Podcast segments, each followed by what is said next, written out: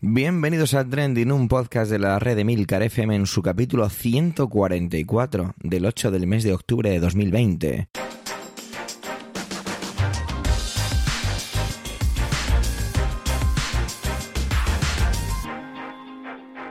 Trending es un podcast sobre lo que pasa, sobre lo que ocurre, sobre las noticias que ponen las redes sociales. Todo ello con opinión y siempre con ánimo de compartir. Por ello somos varias voces, aunque yo, Javier Soler, haga de presentador. Trending es tu podcast de noticias semanal. ¡Adelante! Comenzamos la semana con una intervención regalada, ya que don Paco Culebras, sin siquiera pedirlo hoy amablemente, nos regala un trending para este podcast. Se trata del hidrógeno, sus posibilidades en el futuro de la movilidad, otros posibles usos. Y la verdad es que, bueno, contar con la voz de Paco Culebra siempre es un placer, ¿no? Eh, si no lo sabéis, porque habéis llegado hace poco a este podcast, primero, bienvenidos. Y segundo, no podéis más que pasaros por el podcast que tiene Paco Culebra, que se llama Plug and Drive. Y a nada que os interese mínimamente la movilidad eléctrica, os vais a enamorar de él. Así que de verdad, muchísimas gracias por pensar en, en este proyecto para tu intervención. Y adelante, Paco Culebras.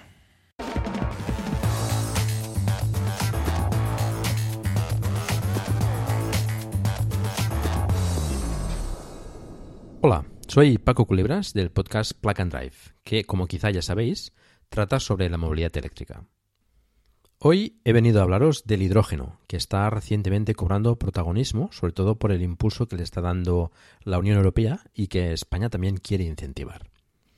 Muchas veces suele compararse los vehículos impulsados por hidrógeno con los eléctricos, en la lucha por conseguir cuál será el coche del futuro. Una cosa sí está clara, y es que no será el de combustión interna. La verdad es que el vehículo de hidrógeno, o mejor si lo denominamos de pila de combustible, es en realidad un vehículo eléctrico. Y lo mueve un motor eléctrico. Aunque es cierto que existe la posibilidad de quemar el hidrógeno como si fuera gasolina para propulsar un motor de explosión, pero esta no es la forma en la que es preferible usarlo. Así tenemos que un vehículo de pila de combustible almacena el hidrógeno en forma comprimida y mediante un proceso de electrólisis inversa añadiendo oxígeno, se libera energía y se obtiene electricidad por una parte y calor y agua por otra, o sea, vapor de agua, que podemos considerar emisiones no contaminantes, ¿verdad? La electricidad alimenta una pequeña batería o directamente al motor eléctrico dependiendo de la demanda de energía. Así tenemos que el vehículo eléctrico y el de hidrógeno o pila de combustible son relativamente similares. Y los dos podemos considerar de cero emisiones, cada uno con sus ventajas e inconvenientes. Por ejemplo, el hidrógeno cuenta con ventajas como una rápida recarga del depósito, parecido al que tenemos en los combustibles fósiles, una autonomía bastante decente, también similar a los de los gasolina o diésel, y que además no empeora con el frío, como en el caso de las baterías. Pero a costa de usar un depósito para el hidrógeno que necesita bastante espacio y almacenarlo de forma segura, ya que es altamente inflamable, con lo que condiciona bastante el diseño del vehículo. Actualmente el precio del hidrógeno además es similar en coste al de la gasolina y los vehículos también son bastante caros, sin contar con que hay muy pocas hidrogeneras actualmente en servicio. Las baterías, en cambio, pueden acomodarse en todo tipo de vehículos, incluidos los más pequeños.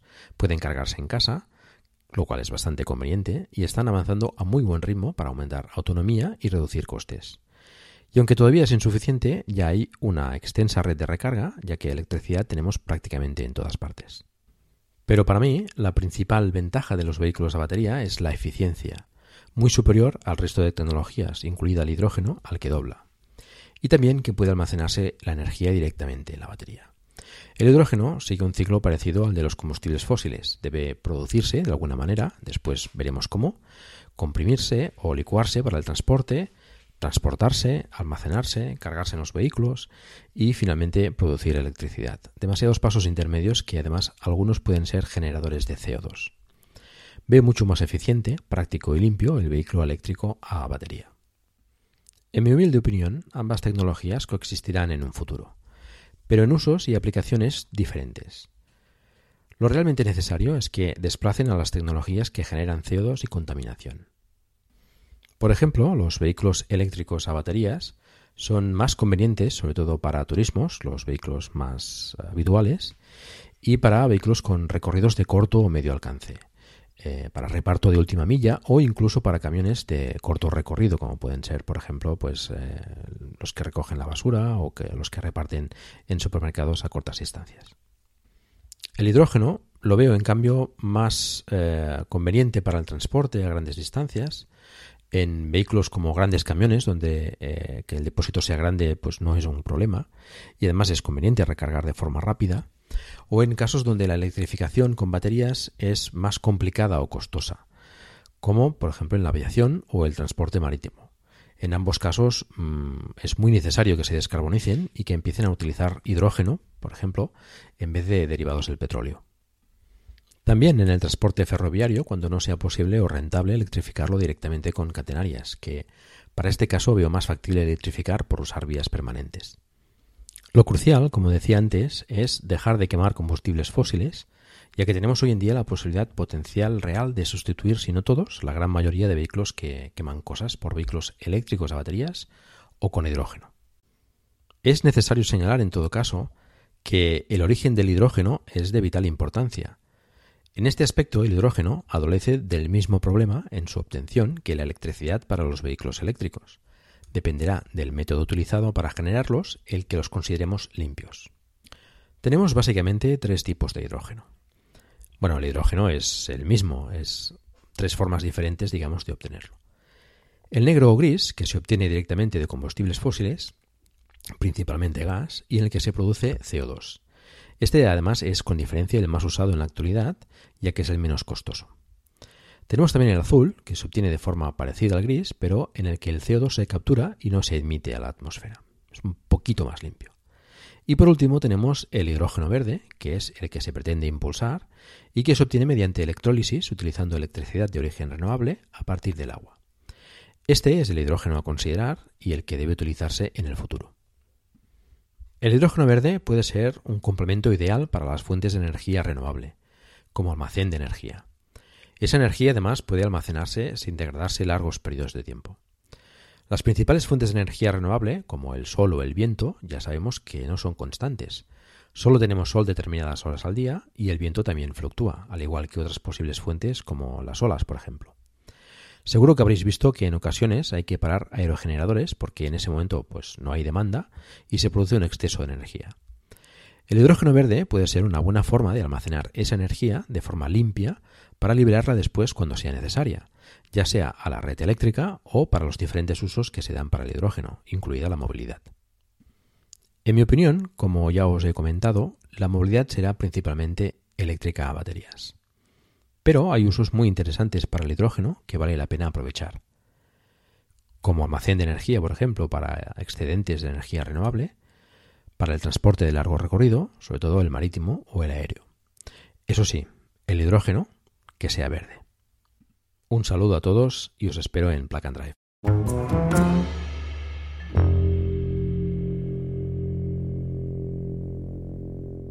Y otro regalo, este capítulo de Trending se está convirtiendo en algo un poquito inusual. De nuevo una compañera de red que se ha pasado por aquí varias veces, pero que no es la compañera habitual. Y si yo digo química, Nobel de química y bacteriófagos cum laude, pues os sale Carmela García. Y la verdad es que la estuve ahí presionando y pidiéndole con ojitos de gatito que por favor nos trajera un poco su opinión, porque ella es experta en el tema y que oye, que contar con su voz siempre es un siempre es un regalo. Así que muchísimas gracias de verdad. Sé que estabas hasta arriba de trabajo. Así que adelante, Carmela.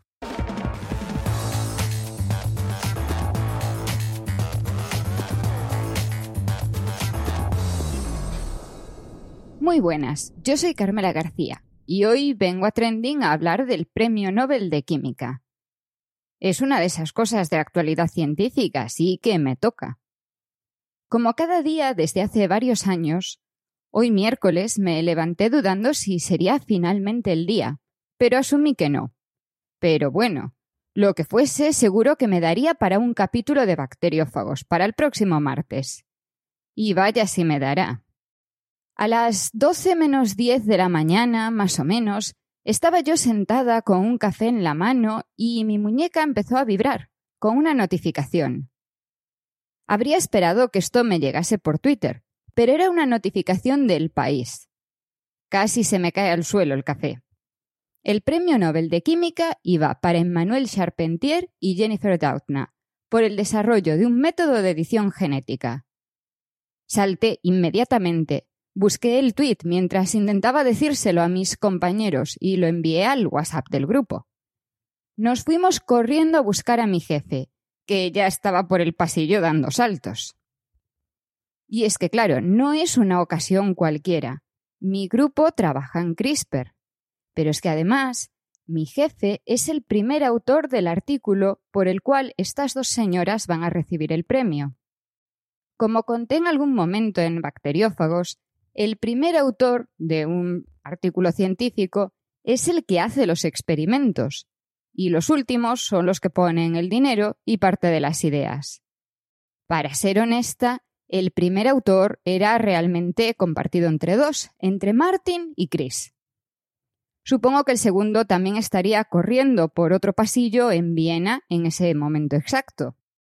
El premio se otorga por el desarrollo de la herramienta de edición genética. Vamos a hablar un poquito de esto, porque aunque todos hemos interpretado inmediatamente que esto era por CRISPR, no es exactamente así. Si se hubiese dado por el descubrimiento de CRISPR, la cosa habría sido mucho más compleja y muy distinta. Ahí tendríamos que incluir a Francis Mojica, que encontró las repeticiones palindrómicas regularmente espaciadas, que es lo que quiere decir CRISPR. Pero también tendríamos que incluir a los que descubrieron que esas secuencias generan un ARN que se une a unas proteínas asociadas a CRISPR, llamadas Cas. Y los que descubrieron cómo todo ese conjunto funciona como un sistema de inmunidad adquirida en bacterias.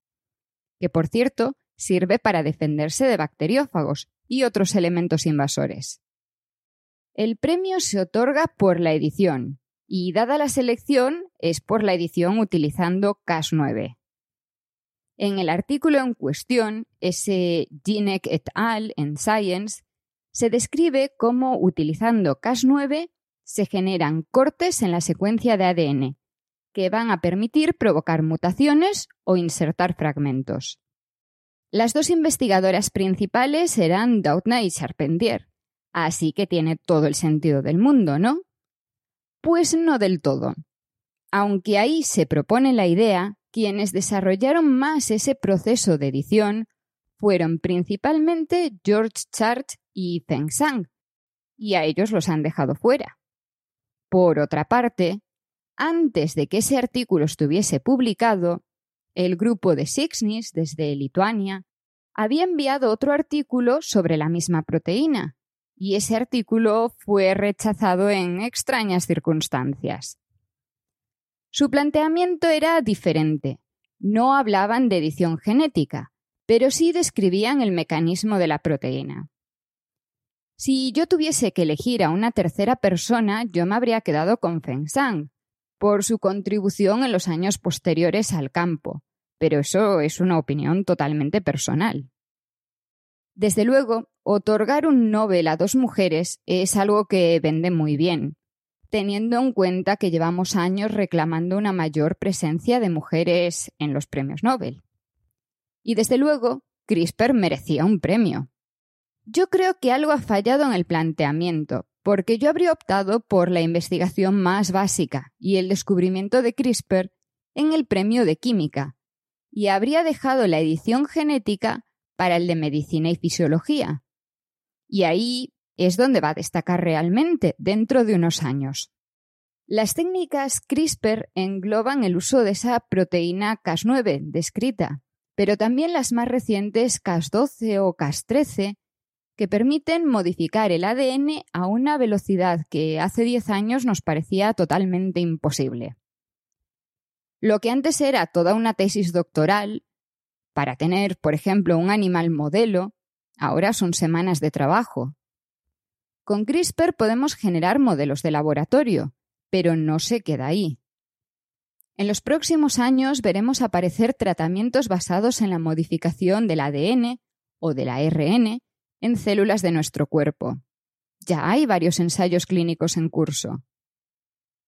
Además, veremos aparecer más y más plantas modificadas, que nos permitirán alimentar a una población que cada vez necesita mucha más comida en un mundo en el que tenemos cada vez menos. Pero CRISPR también tiene su lado oscuro. Hace dos años nacieron las primeras niñas cuyo genoma había sido modificado. Una gran irresponsabilidad, teniendo en cuenta que no sabemos qué problemas puede generar. Y es que además la modificación no era ni mucho menos necesaria para salvar su vida. Yo espero que se avance mucho en la edición de células somáticas, las que forman todo nuestro cuerpo, que podamos curar muchas enfermedades. Pero las células germinales, las reproductivas, mejor no tocarlas mientras no sepamos bien cómo funciona todo esto. Y todo esto por unas proteínas que se unen a un ARN para proteger a las bacterias de los bacteriófagos. Con eso es con lo que nos tenemos que quedar, con lo importante que es la ciencia básica. Eso que muchos hicimos mientras el resto pensaban que esto no servía para nada. Y aunque el Nobel no haya caído esta vez en España, quizá en lugar de quejarnos por ello, lo que tenemos que hacer es ir con la cabeza ahí bien alta porque uno de los principales descubrimientos que luego permitió llegar a todo eso se hizo en España. Y se hizo con muy pocos recursos y en un laboratorio pequeño. También deberíamos pensar que ya va siendo hora de dejar de dar los premios a personas y darlos a los grupos. Porque decía al principio que los experimentos no los hicieron ellas. Y la verdad, por muy contentos que estén Martin y Chris, no fueron ellos los que recibieron el premio, aunque el trabajo saliese de sus manos. De la misma forma, el trabajo de Mojica, el más citado, lleva delante a César, que con sus manos hizo los experimentos, y pocos nos acordamos de él. Quizás si queremos que la ciencia avance, también tenemos que acordarnos de todos esos jóvenes investigadores. Y esta es la versión resumida. Si queréis la versión extendida y con muchos más detalles científicos, os espero el próximo martes en Bacteriófagos.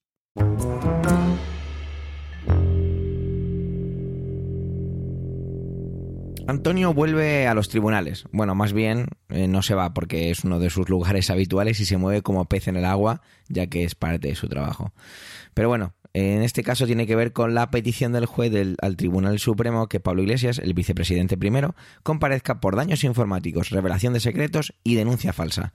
Esto de todo lo que tiene que ver con el caso Dina, pues es francamente curioso, cuanto menos, porque la verdad es que no sé qué otra palabra utilizar. Adelante, Antonio.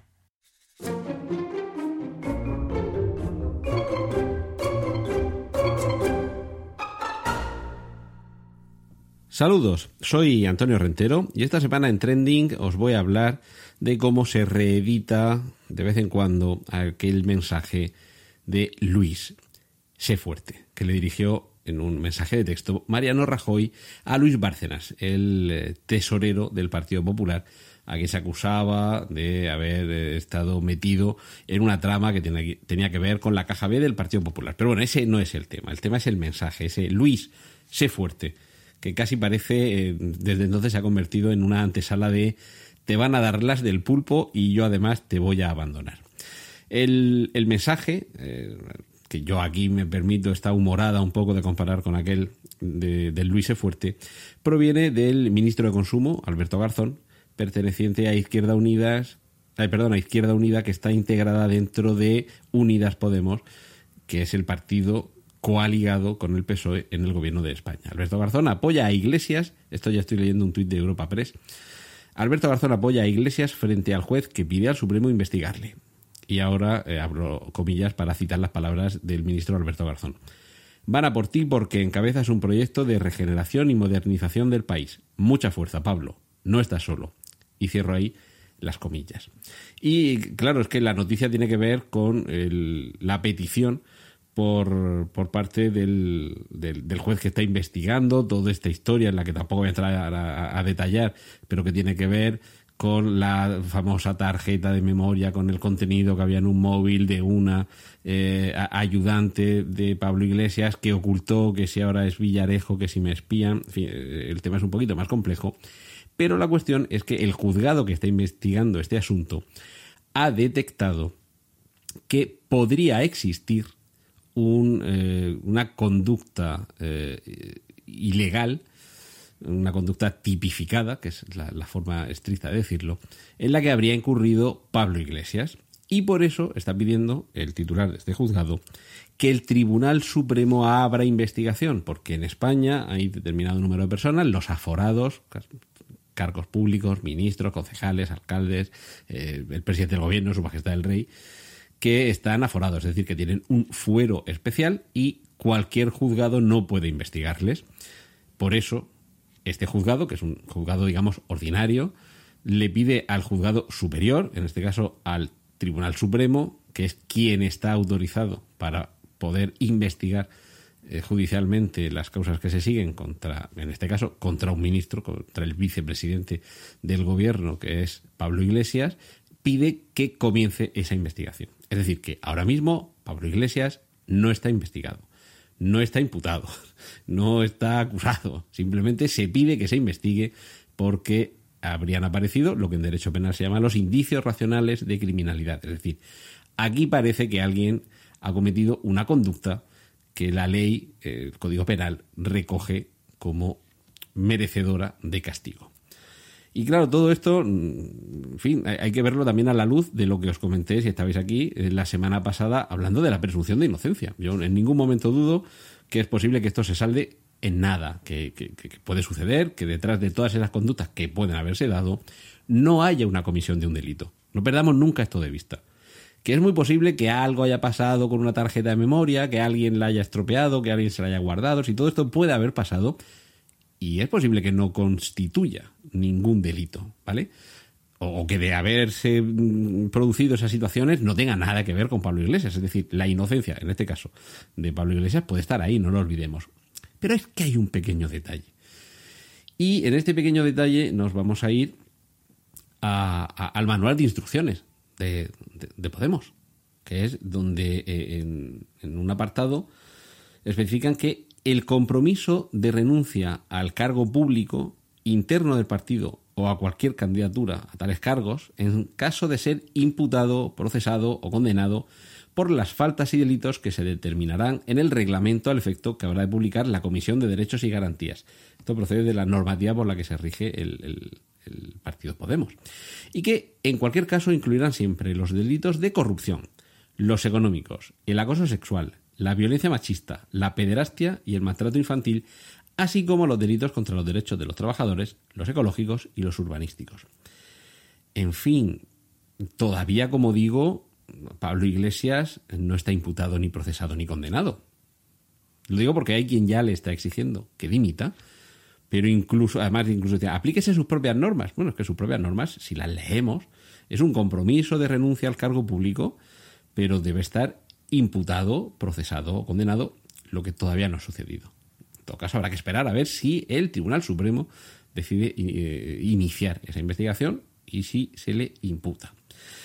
Pero, mm, claro, aquí es donde tenemos eh, eh, este detalle, si es que quiere ser la letra pequeña. En cualquier caso, incluirán siempre, y aquí está retaíla de delitos que yo os he dicho, en los que yo creo que no se incardina la conducta que está detrás de, este, de lo que se está eh, causando. Con esto yo no es que quiera defender a Pablo Iglesias, simplemente quiero que prevalezca, eh, por un lado, la presunción de inocencia y por otro lado, que incluso si se le exige que aplique sus propias normas, bueno, realmente sus propias normas ahora mismo no las está incumpliendo. Pablo Iglesias ahora mismo no está imputado, no está procesado, no está condenado. Y luego, mm, claro, como dice que se determinarán en el reglamento que habrá de publicar la Comisión de Derechos y Garantías, no sabemos si eso ha llegado a desarrollarse. Pero claro, esa adenda de en cualquier caso incluirán siempre esa serie de delitos, que yo creo que este delito no, está, no es ni corrupción, ni económico, ni acoso sexual, ni violencia machista, ni pederastia, ni maltrato infantil, ni contra los derechos de los trabajadores, ni derechos eh, eh, ecológicos, ni urbanísticos, pues igual se nos puede acabar por ahí en caso de que llegara a estar eh, imputado, procesado, condenado.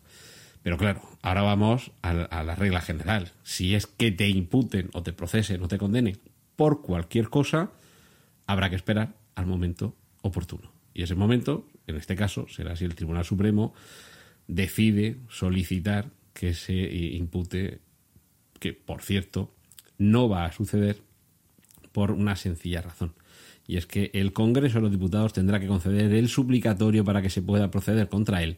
Y ahora mismo, con la mayoría que hay en el Congreso de los Diputados, esa votación saldrá que no.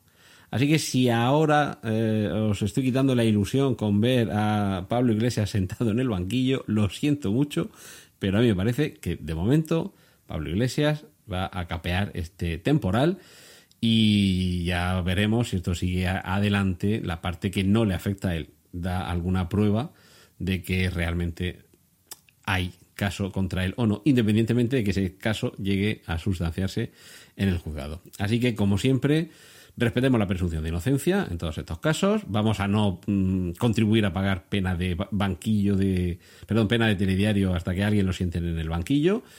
Y como siempre en estos casos, seguiremos informando con lo que aparezca en los medios de comunicación.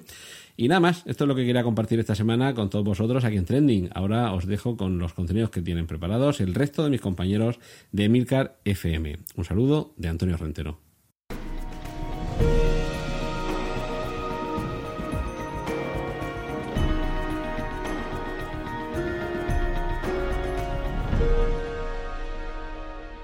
Nazi. La palabra, la palabra nazi me trae a la cabeza siempre el brazalete, ¿no? La esvástica en negro con un círculo blanco de fondo y eh, envolviendo la forma del brazalete en rojo, ¿no? Suelo siempre pensar en eso, me viene a la cabeza automáticamente cuando, cuando veo, cuando leo esa palabra o la encuentro. Pero hay veces que creo que la palabra ha sido a veces injustamente tratada y creo que, que es tan grande la palabra nazi que a veces se nos ha ido un poco de rosca utilizarla. Leo en ocasiones la expresión ejército nazi. No soy un grandísimo experto, ni muchísimo menos, sí que me interesa el tema y he leído pues cuatro libros sobre la Segunda Guerra Mundial y lo que tenía que ver con los antecedentes, también muchos documentales, pero eso no me hace ser un experto, sino una persona curiosa sobre el tema, porque me llama la atención. Pero bueno, a lo que voy, lo que quiero decir es que, por ejemplo, muchas veces se ha hablado de ejército nazi y creo que no es del todo correcto y que, bueno, es un poco mi opinión, aunque también he visto algunos autores defendiendo este tipo de, de situaciones o de contextos. En la actualidad, cuando leo eh, nazis en la actualidad, es decir, contemporáneos a mí, coetáneos a mí, mejor dicho, siempre siento una sensación de, de miedo, de me estremezco un poco, ¿no? Creo que soy una persona miedosa o insegura y cuando veo que esa ideología se, se promulga, se extiende como el maldito coronavirus que tenemos, y uno ve los antecedentes de lo que hicieron, de hacia dónde querían ir, de la gente que perseguían, de su ideología, de sus pensamientos y de su exterminio, pues la verdad es que siento cierto terror. He tenido ocasión de visitar un campo de concentración y la sensación es muy confusa de describir. Uno tiene muchas cosas metidas en la cabeza, ¿no? Por esos libros que ha leído, por esas imágenes, incluso, ¿por qué no decirlo? Por el cine, ¿no? Que también ha contribuido a cierta imagen sobre ello. Y no sé, es una sensación, recuerdo estar allí y tener como presión sobre mi cabeza, ¿no? Una, como, como si el aire fuera más pesado sobre mí. Supongo que todo esto lo creó mi propio cuerpo al reaccionar en el lugar en el que estaba, pero bueno, no lo sé. De todas maneras, hoy la palabra nazi ha perdido una batalla y tengo que alegrarme por ello. O creo que todos deberíamos alegrarnos por ello. Ayer fue una gran noticia que en Grecia y me permito por extensión en Europa sea también una gran noticia, la justicia ha condenado a los miembros del partido Amanecer Dorado como organización criminal. Un partido que vio su oportunidad en plena crisis y que acumuló 18 de los 300 escaños del Parlamento griego. Y aquí es donde hay que parar. Porque está fenomenal que la justicia haya determinado esto y que esta gente vaya a la cárcel. Y que tengamos un trocito ahí ganado, pero hay que pensar que esa gente llegó a obtener 18 escaños de 300 en el Parlamento griego de una manera, pues digamos que democrática, ¿vale? Porque es gente que votó, es gente que creó una serie de discursos que sedujeron a la gente. Y aquí es donde yo entro siempre y donde hago un poco enlace con mi, mi denuncia de la semana pasada sobre la educación. Es tan importante que estemos educados, que, que, con, que sepamos la información, que no se nos manipule, que, no quede en el olvido o que no se camuflen, que no se camuflen y que no utilicen palabras o que jueguen precisamente con el léxico cuando lo importante y lo que están diciendo es, y están hablando de nazismo, porque esta gente es nazi. Y, y no hay que ponerle medias tintas a ello. El proceso ha durado más de cinco años, tiene que ver con, todo se inició con el asesinato de un, de un rapero, que no voy a pronunciar su nombre porque es muy complicado de pronunciar, por parte de una persona que trabajaba en la cafetería del partido, y de ahí poco a poco se fueron desgranando y desgranando diferentes eh, elementos. Yo creo que, que hay que alabar o que hay que sentirse un poquito congratulado, ¿no? Con todo esto y, y sentirse, sentirse como griegos supongo que se habrán sentido como que se han quitado de encima a un gran monstruo o que han podido vencerlo, ¿no? El primer ministro, que tampoco voy a pronunciar su nombre porque es para mí es impronunciable, pero bueno, es el primer ministro griego, decía que era un día histórico en, en Grecia y que era, y que era un día para, para demostrar la democracia y el Estado de Derecho. Bueno, yo creo que, que hay que ser optimista. Y empecé esta intervención primero con un dolor de cabeza gigante y segundo con esos recuerdos, ¿no? De estar en esos lugares y de, de lo que me venía a la mente. Pero voy a, voy a intentar, cuando escucho el podcast, porque yo lo escucho todas las mañanas, mirar el día con el sabor en, en la boca de una batalla ganada, ¿no? De una batalla contra la maldad que hay en este mundo. Una batalla que hay que, hay que valorar. Así que sigamos hacia adelante. Gracias por vuestro tiempo, gracias por querer escucharnos en este capítulo centésimo cuadragésimo cuarto. Los comentarios siempre nos aportan enriquecimiento, no dudéis en dejarlos en emilcar.fm barra trending. Un saludo y hasta la semana que viene.